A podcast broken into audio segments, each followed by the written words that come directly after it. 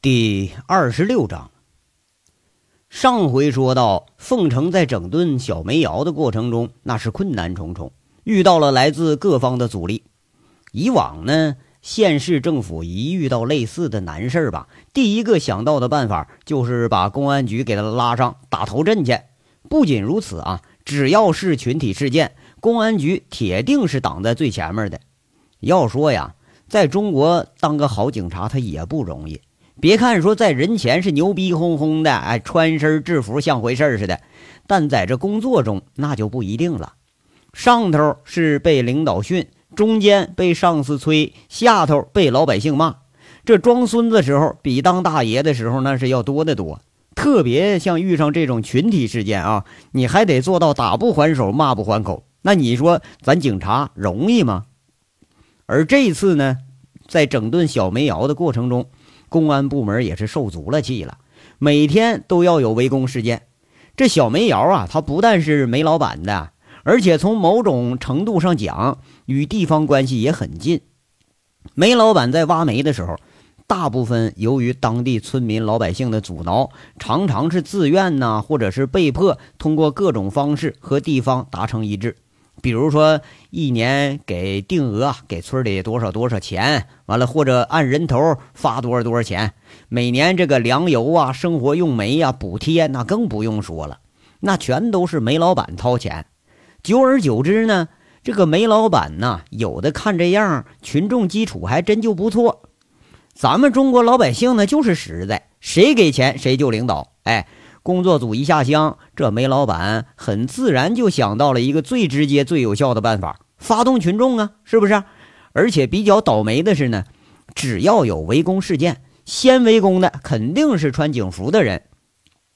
从阳明县啊、泽州、长平、下川七八个县市大致的情况一看啊，基本都类似。工作组目前受伤的十三个人里头，有九个人是随队的警察。受的伤呢，还是惊人的类似，清一色被飞过来的石头筷子砸到了脑袋上，或者砸脸上了，弄得呀，这保护工作组的反而成了工作组重点保护的对象。而难度吧，还不仅在于此呢，矿倒是炸了十几座了，每天动用的警力、人力和花销，那可就是天文数字了。而且不仅仅是遭遇到了来自当地村民的阻力。另一个更厉害的是煤老板错综复杂的关系，有的关系啊，甚至能捅到省里，甚至更高一层。每天打电话求情、走后门的人，就跟这个小黑煤窑一样，那数目字啊，就没人能算清。这次清查工作主持的张文革副市长、国土资源局的局长，这段时间根本都不敢露面哎，连手机都没人接。就怕说碰上熟人找着了，这一张口，你说这答应了吧，不好办；不答应吧，把人家给惹了。咱干脆就开始玩失踪。在炮声隆隆的小煤矿整顿取缔中，凤城隐藏在暗处的各方势力，在利益的牵动下，也开始蠢蠢欲动了。咱们闲话少说啊，接着昨天开讲。呃，话说吴铁军和佟思瑶俩人开着局长专车，一路飞驰，先行到了训练基地。这路上啊，佟思瑶打了几个电话，还就奇怪了啊，一直就是忙音。吴铁军这脸色也是很不好看呐。一路上俩人谁也没说话。其实吴铁军心里整个他就不平静，自己到凤城几个月，这工作呀就没顺当过一回。别说今天这警力调配，确实他是有原因吧？啊，就没原因，这几个副局长也是阳奉阴违的，拖拖拉拉的。哎，要不给你使绊子，这都算好人了。像刚才那个张政委，那是负责特警训练的，手下一百多特警，有一多半招的是市公安子弟和市里头各单位头头的子弟，那摆明了就是个点卯领工资。哎，要是全副武装吧，一看那样还挺唬人。你要真赤手空拳打起来，估计连街上的地痞都未必打得过。吴铁军那练了十几年的兵啊，这好坏优劣还不是一眼就看出来了。而且呢，公安局和基层派出所也够呛，一年到头这个事务性活计是太多了，这体能锻炼基本就是空话。唯一能看得入眼的就是大案组这帮小子。估计啊，这帮人是长期在刑侦一线锻炼出来的，这也是他非常看重佟思瑶和邢贵的原因。当然呢，也还有另一层原因。俗话说了，一朝天子一朝臣，像他这种外来户，当然得想着办法培养自己的班底了。要不你说真出什么事了，那连个可用的人都没有，那可就是当领导的大忌了。佟思瑶呢，也算是见识了吴铁军的彪悍作风了，估计是心急，直接开着奥迪就撞开了训练基地那个大木头门，车子直接停在了楼口。吴铁军三步并作两步就冲上了二楼杨伟的宿舍。这地方啊，他来过几次，每次都没发表什么意见。不过呢，也没什么意见可发表的。他当年练兵比这架势那可是很多了。杨伟那那两下子那还自己教的呢。吴铁军这一路没拨通杨伟电话，他就有点生气。到了杨伟宿舍门口，一脚就把门给踹开了。屋里头，杨伟光着上身，正趴被窝里打电话呢。嘿，这把吴铁军给气的啊！感情这小子这多半个小时打不进来电话，这是搁这儿煲电话粥呢？这是。杨伟一见吴铁军踢门进来了，连眼睛都没眨，跟电话里头不知道也是谁呀，就说一句：“雪儿啊，哎，就这样了啊，我们领导来了，我招待一下啊。”嗯啊，你看人杨伟没皮没脸，还做了个吻的动作，要得。那别人不知道啊，这可是雪儿的电话。杨伟啊，不是说今天，他是天天跟雪儿啊煲会儿电话粥，只不过是今天呢特殊啊，他长了点儿。吴铁军这气的上去一把就把被子给掀了。只见呢杨伟浑身上下光溜溜的，背后刚赶上来的佟四瑶一看，呀的一声转身又出去了，一下子又把吴铁军给气笑了。不是老五啊。你这你有毛病是不是？掀我被子你就掀呗，你还带个女的来，你是不是？你看我长得帅怎么的呀？杨伟骂骂咧咧就开始穿裤子，看吴铁军这是来者不善呢，感觉是有什么事儿了。废话少说啊，给你三分钟，马上集合队伍，特殊任务。吴铁军黑着脸把椅背上的衣服一把扔过去了，自己走出了杨伟的宿舍，这连杨伟就给个申辩的机会都没给。杨伟虽然是十二分的不愿意，但总不敢逆了这老队长的意思吧？而且看吴铁军一脸严肃的样感觉这事态不一般，一边披衣服一边喊：“全副武装，紧急集合！全副武装，紧急集合！”这在那儿正打牌的、正吹牛逼的、玩手机的这一帮混子，经常被杨伟半夜恶作剧似的给来个拉练。一听这话，一个个抄起家伙就出楼门了。这平时你要走慢了，杨伟就在门口啊，挨个一脚一脚踢呀。这么长时间了，那早都训练出来了。五分钟啊，仅仅就是五分钟，齐刷刷的站着一百多名穿着迷彩服装的保安人员。要不是佟思瑶知道这伙人的来历，还没准还真以为是支训练有素的队伍呢。你去吧，再过几分钟啊，车就来了。你做做战前动员。吴铁军和杨伟站在队伍前面不远。吴铁军刚刚简明扼要的给杨伟说明了情况了，这还是老部下好使啊！人杨伟二话不说，拍着胸脯领了任务。是队长。杨伟敬了个标准的军礼。每当这个时候，都是下意识的还原到当兵的时候。没办法，习惯了，这还真就不好改。杨伟这么一转身那气势却截然不同了。一身迷彩和一双半高的军靴，显着是威武不凡；两只黑亮的眸子显着格外有神。这时候啊，就谁看他那也不像是个小流氓，倒还真有几分壮士出征的样子。不过呢，他这一开口可就到位了。就听杨伟大喊：“兄弟们，前面站着的是凤城市公安局局长，是我大哥。大哥有难事托我办。”咱们干不干？佟思瑶一听就有点哑然失笑了，这就跟黑社会缩倒人报复去那是一个口气啊！干！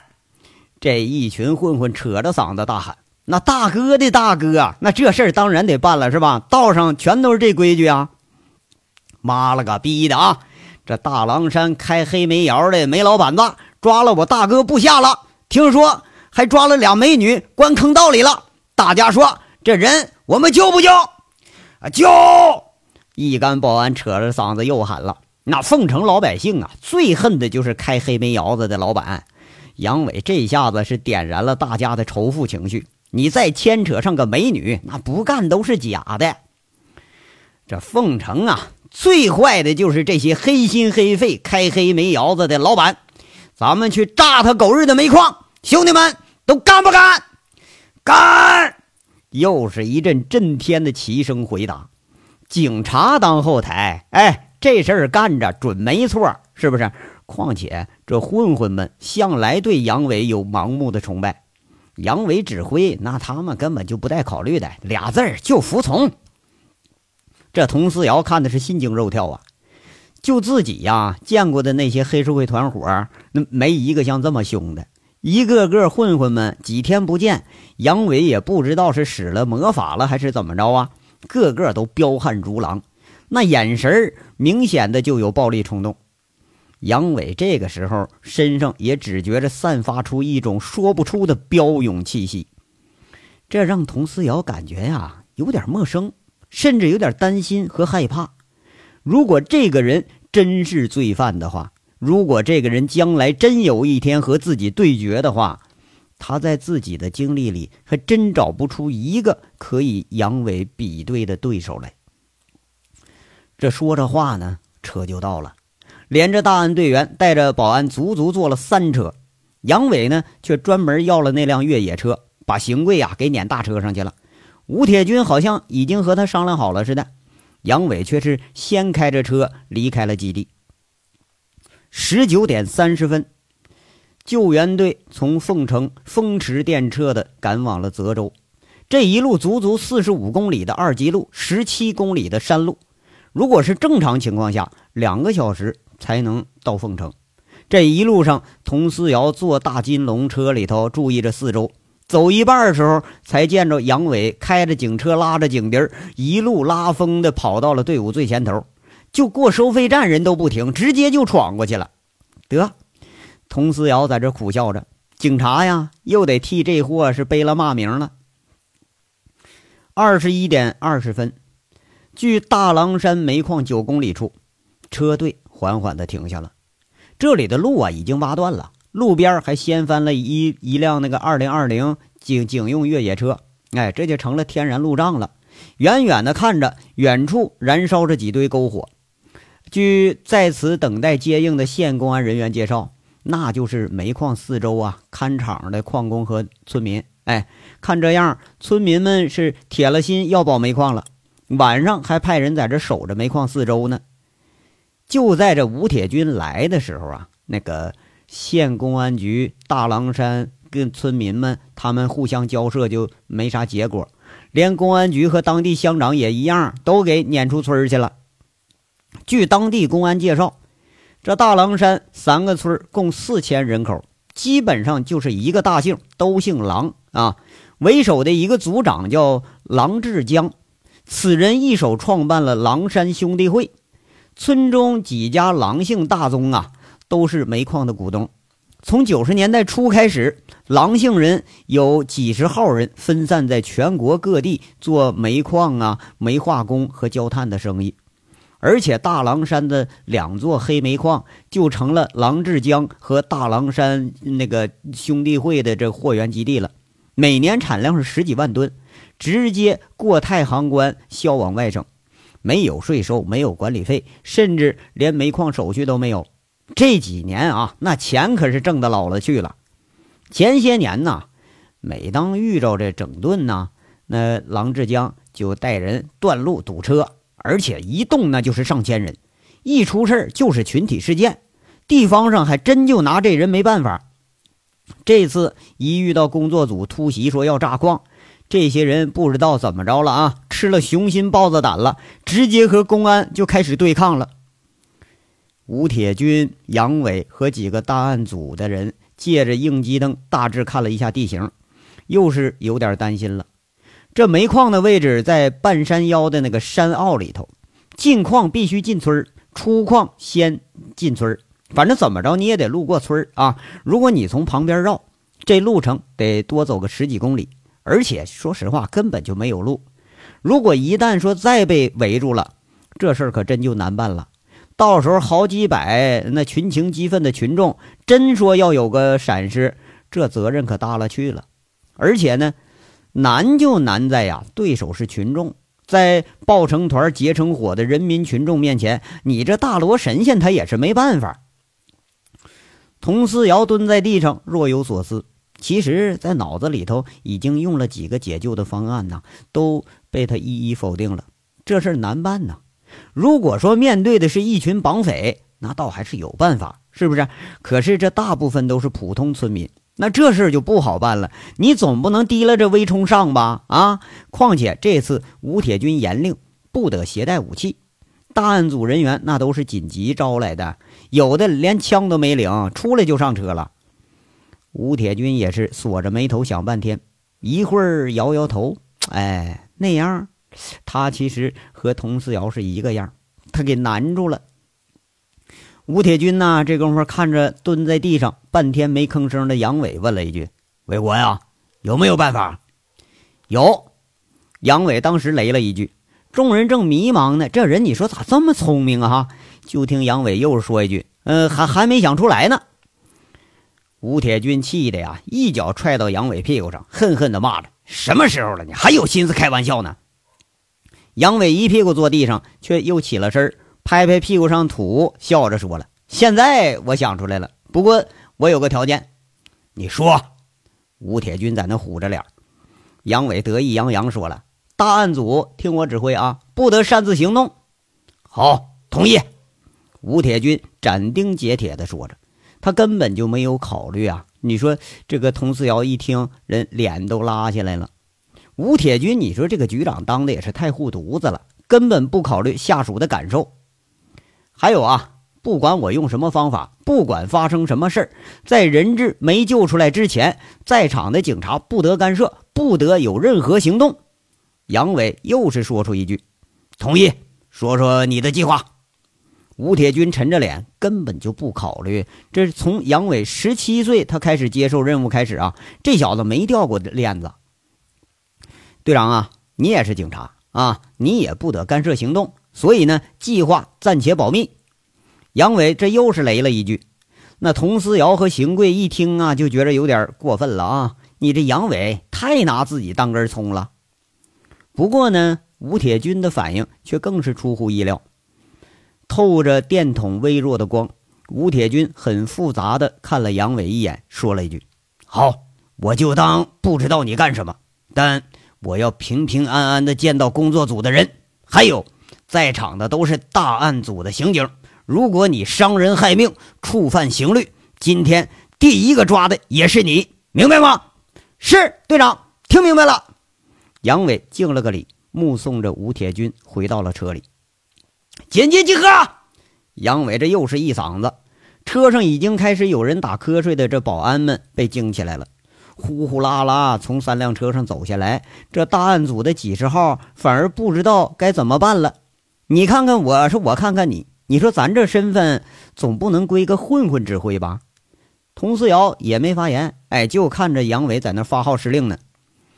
吴立民、吴元，去把车上的东西发一发。杨伟一声叫，啊，这小五兄弟俩就蹦出来了。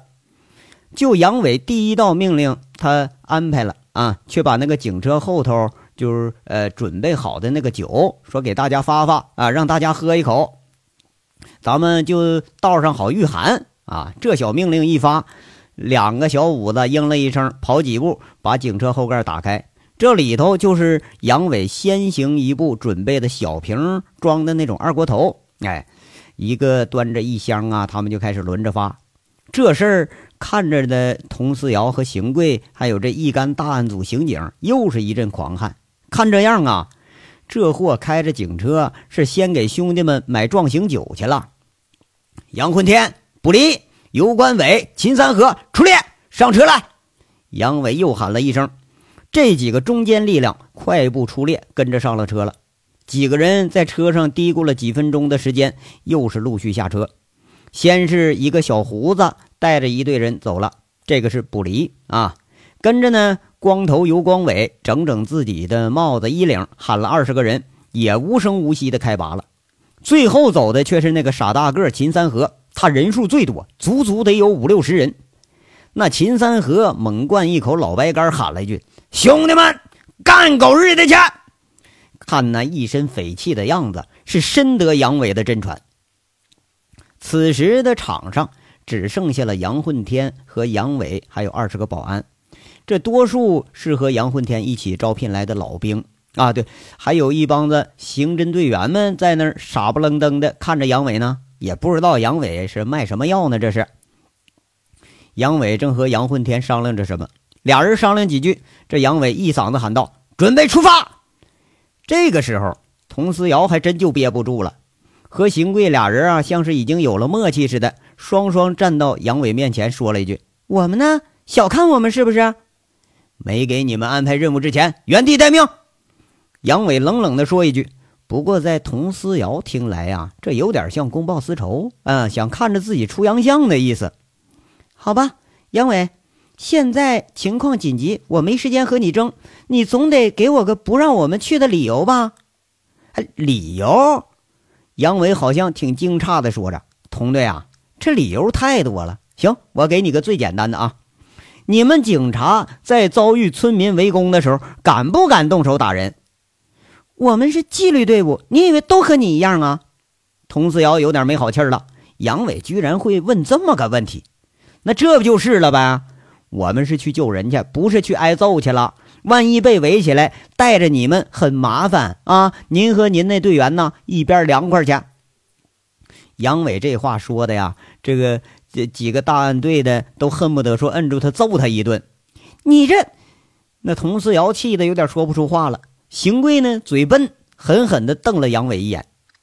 这时候，吴铁军看着形势不对，开车窗说一句：“伟国呀，让小童和你去吧，他身手不错，自保没问题。工作组里头有俩女同志，他去方便点杨伟这时候表现却又让人大跌眼镜，他一个立正，是。得，你看着没？杨伟这就是故意的。哎，这佟思瑶虽然领了任务，他也不领情。哎，再狠狠的又瞪了杨伟一眼。大案组的全体集合。杨伟不理会佟思瑶的反应，背着手站在土堆上喊了一声。三十多名大案组的刑侦队员一听，在杨伟那一副凛然不可侵犯的样子啊，哎，还真就呼呼啦啦就形成了三列队形了。就听杨伟发话了。大案组的兄弟们，今天事态突然，武局长授权由我暂时指挥。你们队长佟思瑶随着奔袭矿场，现场由邢贵暂时指挥。你们的任务是保护好随行车辆，准备接应从山里退出来的人。如果遭遇不测，马上随车后退十公里，不得和村民发生正面冲突。邢贵，听明白了吗？听明白了。邢贵好像是上战场的机器一般的，他直接就答应了一声。不是说他胆怯，而是杨伟表现出来的东西让他感觉是太强势了啊！不自觉的就把杨伟当成了上级了。好，大案组的兄弟们，今天晚上的口令是“狼山打狼”，说出口令就是自己人。邢贵布置防护队形，杨混天出发。杨伟三言两语交代完了，这杨混天相视一看，一群保安跟着杨伟和佟思瑶上了路了。车里边，吴铁军看看表，二十一时四十五分，整个行动部署用了二十五分钟。此时离工作组被困已经是整整六个小时零一刻钟。这章到这儿就说完了，下章稍后接着说。感谢大家的收听。